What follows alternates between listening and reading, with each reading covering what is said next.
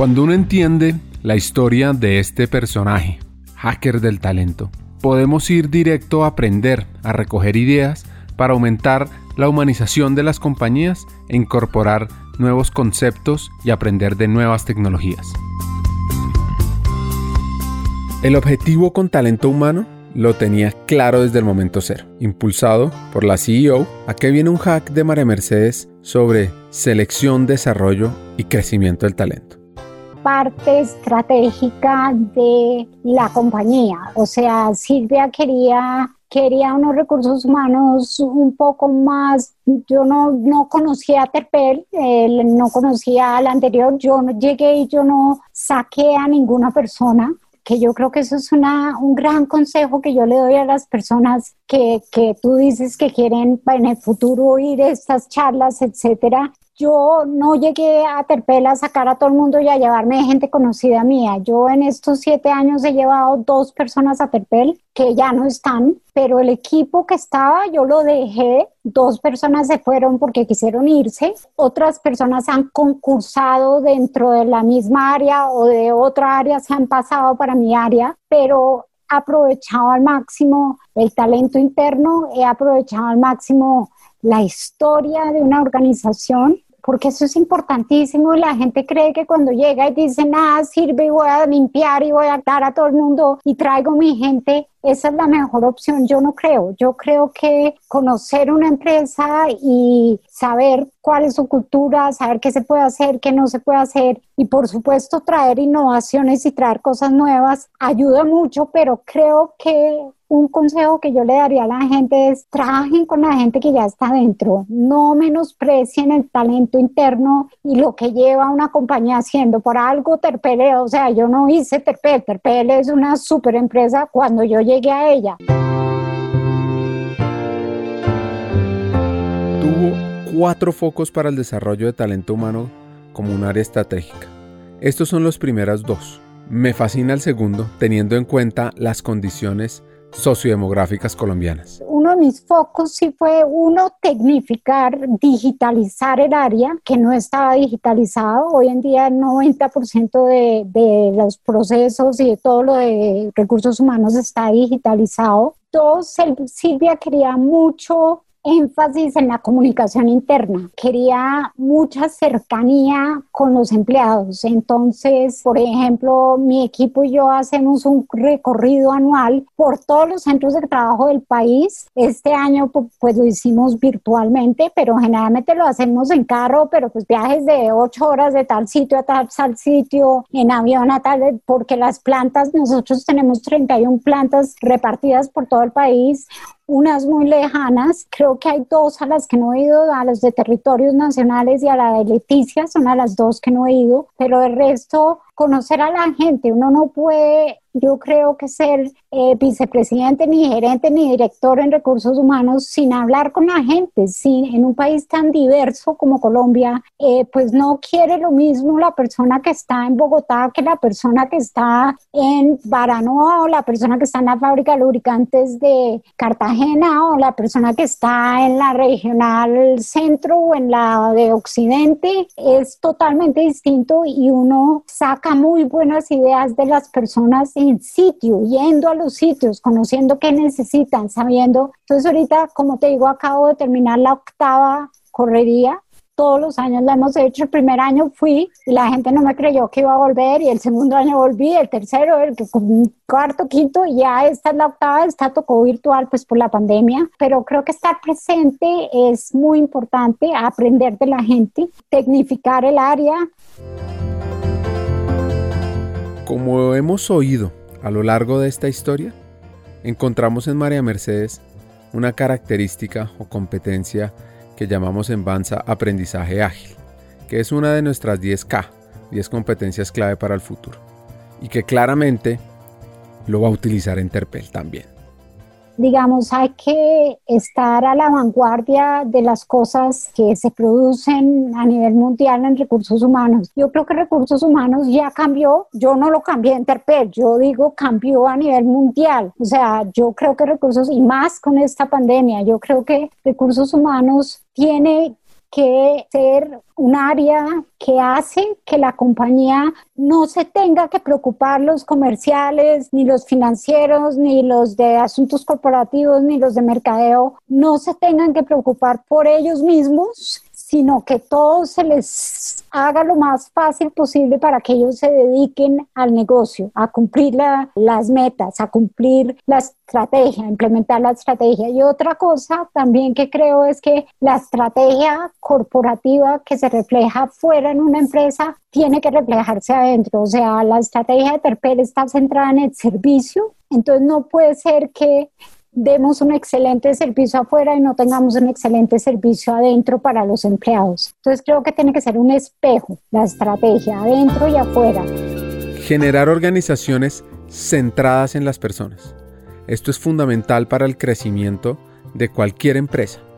Y de ahí su explicación para que talento humano pues también sea relevante y estratégico facilitarle la vida a los empleados para que puedan hacer su trabajo, pensar en los empleados, pensar en la familia de los empleados em, y por supuesto tener corazón y tener humanidad y pensar en ellos sin descuidar los resultados, la metodología, los números, o sea, recursos humanos, lo que yo creo que pasó es que, que pasó de ser un área que hacía fiestas y era recreativa, no estoy hablando de Terpel, estoy hablando a nivel mundial, a ser un área estratégica que saca, que analiza datos, que analiza datos de los empleados para sacar mejores beneficios, más acorde con lo que necesitan. Se vuelve un área estratégica cuando porque las empresas son personas, las empresas si no hay personas pues no son empresas. Entonces, cuando Recursos Humanos se dedicó a eso, que yo creo que eso fue hace unos 10, 15 años que empezó a coger ese rumbo Recursos Humanos, yo me acuerdo que en los 90 uno le decían que la necesitan en Recursos Humanos y uno decía, qué pesadilla, o sea, porque era llenar alguna cosa o porque le dan no, hoy en día yo creo que recursos humanos se dedica a el bienestar de las personas, obviamente enfocado a que esas personas puedan hacer bien su trabajo. Eso creo yo. Conocer la evolución y retos del área es fundamental, así como entender la historia de Terpel de manera acelerada, claramente porque tiene más de 50 años, y así comprender las nuevas soluciones tecnológicas que están usando desde el área de talento humano. Después fueron siete terpeles que eran empresas más o menos familiares. Y después se hizo la organización Terpel, después se internacionalizó, después entró el grupo Copeca a comprar una parte, entonces pues imagínate lo que era todos los terpeles que se unieron, siete terpeles, entonces nosotros teníamos las hojas de vida de los empleados en todas las regionales, etcétera. Ahorita tenemos todo sistematizado en un solo sitio. Yo puedo mirar en línea un empleado que lleve 30 años por qué cargos ha pasado, qué competencias tiene, qué estudios ha hecho, qué cursos ha hecho. Esa es una de mis grandes satisfacciones, tener esa eh, plataforma que es de Success Factors de SAP, pero nosotros le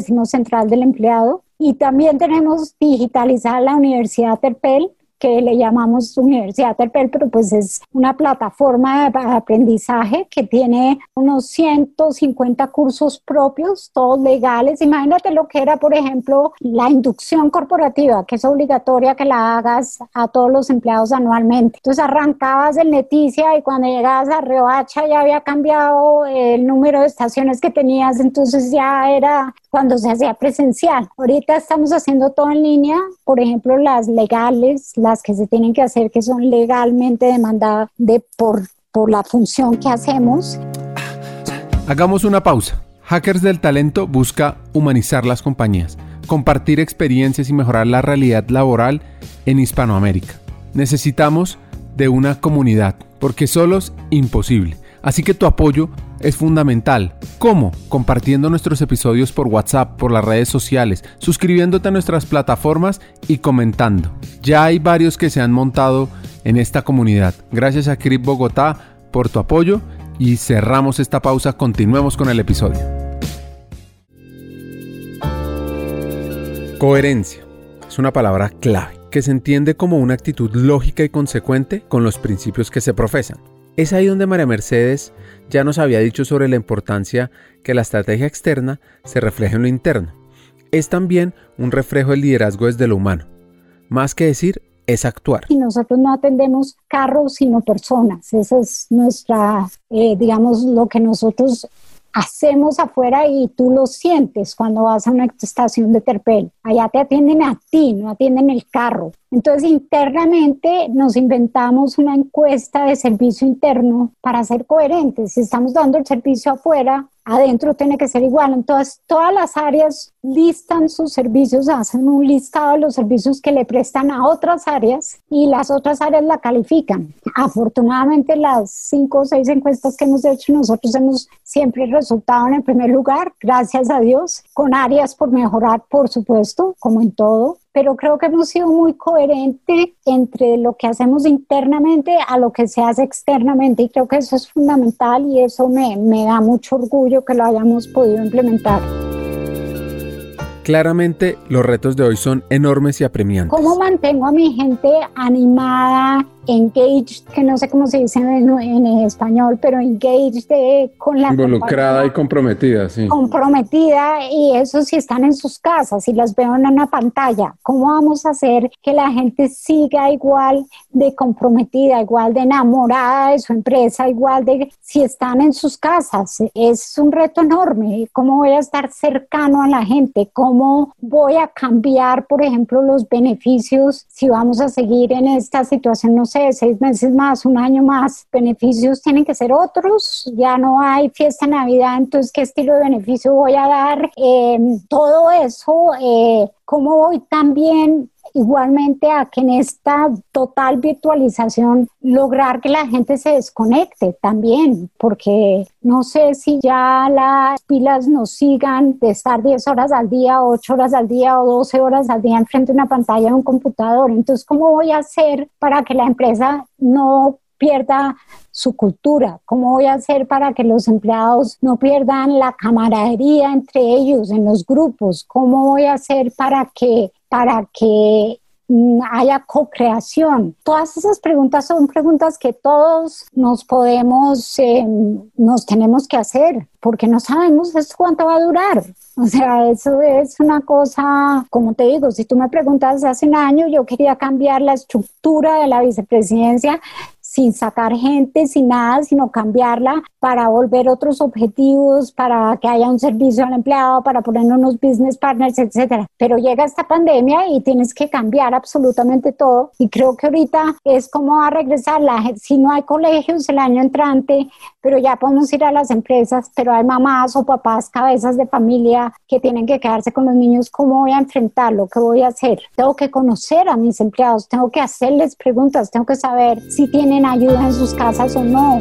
Desarrollar el talento es fundamental. Entendamos las competencias clave que nos recomienda María Mercedes. Mira, Primero, inglés, inglés, inglés. O sea, yo creo que el inglés, eh, digamos que yo creo que en el futuro de pronto va a haber chino, otras cosas, pero en este momento inglés. El autoaprendizaje, que creo que es otra de las competencias claves que uno tiene que tener, todo es en inglés, digamos, hay muchas cosas traducidas, pero el inglés es fundamental cuando uno está ávido de conocimiento, de aprender cosas distintas y todo. Todo sale en español tarde que temprano, pero, pero más tarde que temprano. Entonces, eh, para estar, digamos, en cosas digitales, para estar en cosas de innovación, para estar en cosas de punta, digamos, de tipping point de lo que uno necesita, pues tiene que saber inglés. Y en, y en Terpel lo hemos comentado mucho, tenemos más de 713 licencias de inglés y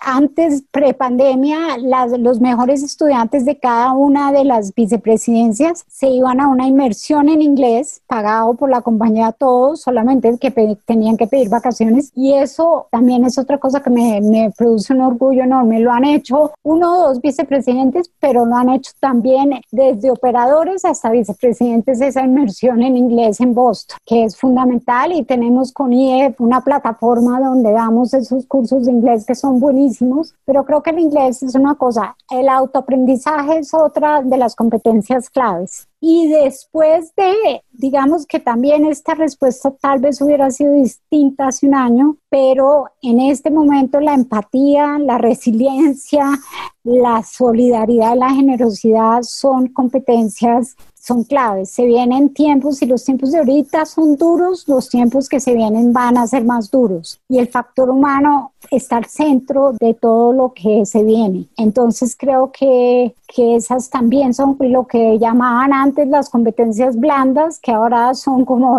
las competencias duras que, que necesitamos tener para después de esta pandemia. Aprender de los hackers significa también aprender de sus experiencias. Y aquí viene el mejor consejo que le han dado a María Mercedes, que es no tomarse las cosas personal. Oigamos. El mejor consejo que me han dado eh, tal vez es de, te vas a reír, pero es de una película y es del padrino para la gente más joven de tienes correo de no es personal, es negocios. Yo creo que entender que las decisiones en el mundo laboral son de negocios y no son personales es fundamental. A mí me tardó bastantes años entenderlo. El hecho de que uno no le acepten una idea o un proyecto o que no, no es personal, es entender que muchas veces hay cosas que pasan alrededor de uno que uno no está enterado, cosas que están haciéndose para el futuro que uno desconoce y no tomarse las cosas personal. Las cosas, o sea, una cosa es lo personal y otra cosa es el negocio. No tomarse cuando uno le dice no, cuando uno no queda en una... Mira, por ejemplo, una historia que no he contado acá. Yo me presenté hace como unos nueve años para ser directora de la Fundación Terpel. Y no quedé. Y seguí mi vida laboral y todo y no quedé en la Fundación Terpel, pero años después quedé como vicepresidente en Terpel. Entonces no tomarse las cosas tan personal como que son negocios, no es personal, son negocios, pero también que la vida tiene un curso que uno desconoce, pero que generalmente al final uno se da cuenta por qué tomó ese curso la vida, por qué tomó esa ruta distinta. Eso creo que es uno de los mejores consejos que he recibido. Y por supuesto le preguntamos a María Mercedes el mejor consejo que da.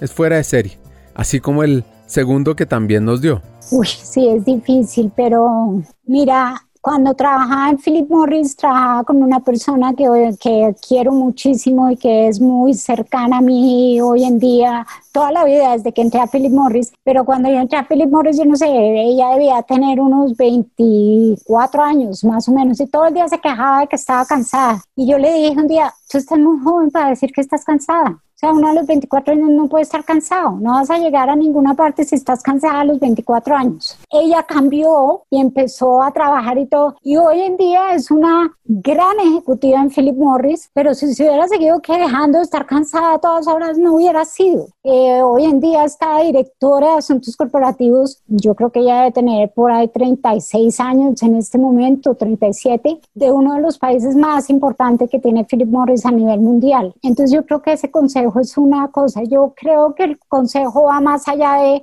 tú estás muy joven para estar cansada, sino que el trabajo, uno tiene que trabajar duro, uno tiene que trabajar con disciplina, y uno tiene que trabajar con método, y uno tiene que, o sea, yo creo que la verdad uno siendo disciplinado, trabajando y siendo honesto y gustándole lo que hace, sobre todo, logra lo que uno quiere. Y, por último, con buenos jefes. Otra cosa es que yo creo que cuando uno considera que tiene un mal jefe, se tiene que ir. Yo en mi vida únicamente he tenido un mal jefe en la vida. De resto, de todos mis jefes he aprendido, a todos mis jefes los he admirado, a todos los he querido. Hoy en día soy gran amiga de muchos de mis ex jefes y yo creo de verdad que cuando uno cree, no admira al jefe, no cree en el jefe, no cree que el jefe es productivo, no siente respeto por el jefe, yo creo que no hay mucho que hacer. Yo creo que un mal jefe es de las... Yo estoy convencida que las personas no se van de las compañías por la plata, ni se van de las compañías por muchas razones. Creo que los malos jefes son los que hacen que las personas se vayan de, la de las compañías. Y afortunadamente yo en mi vida he tenido un mal jefe.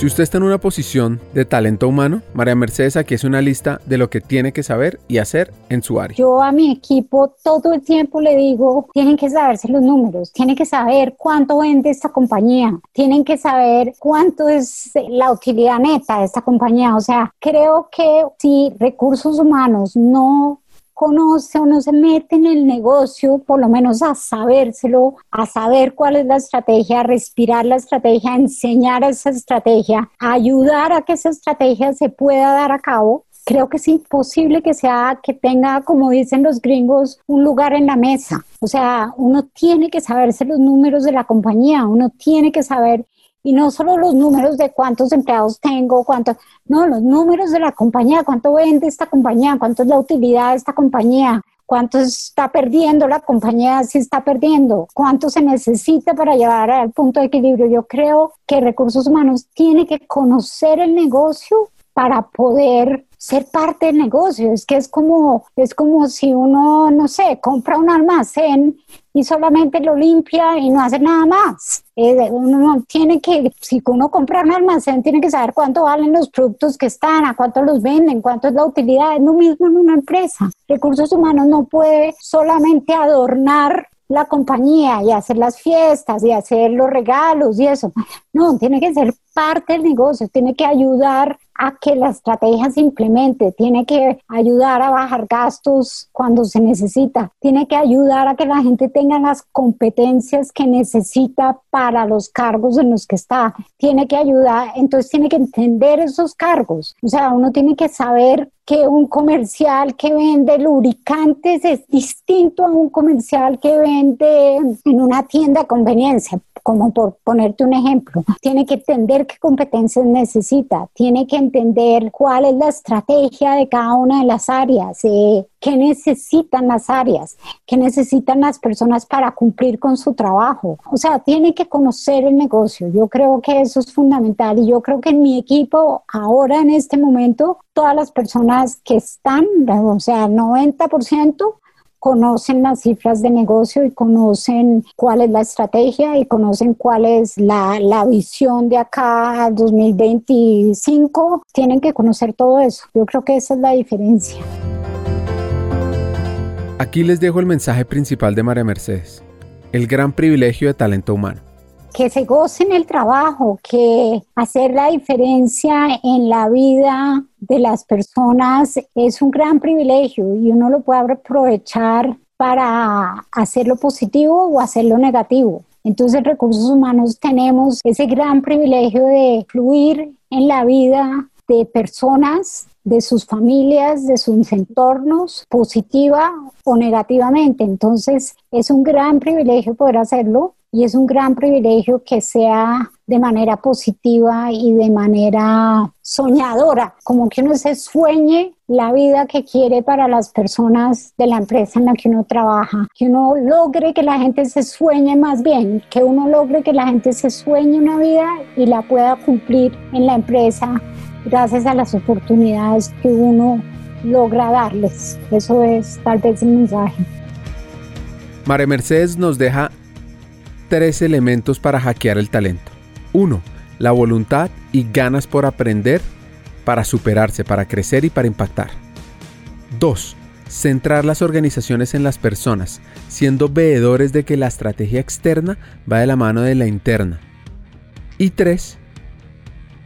Estar en talento humano es un privilegio, así que aprovechémoslo al máximo. Nos vemos en el siguiente episodio de Hackers del Talento.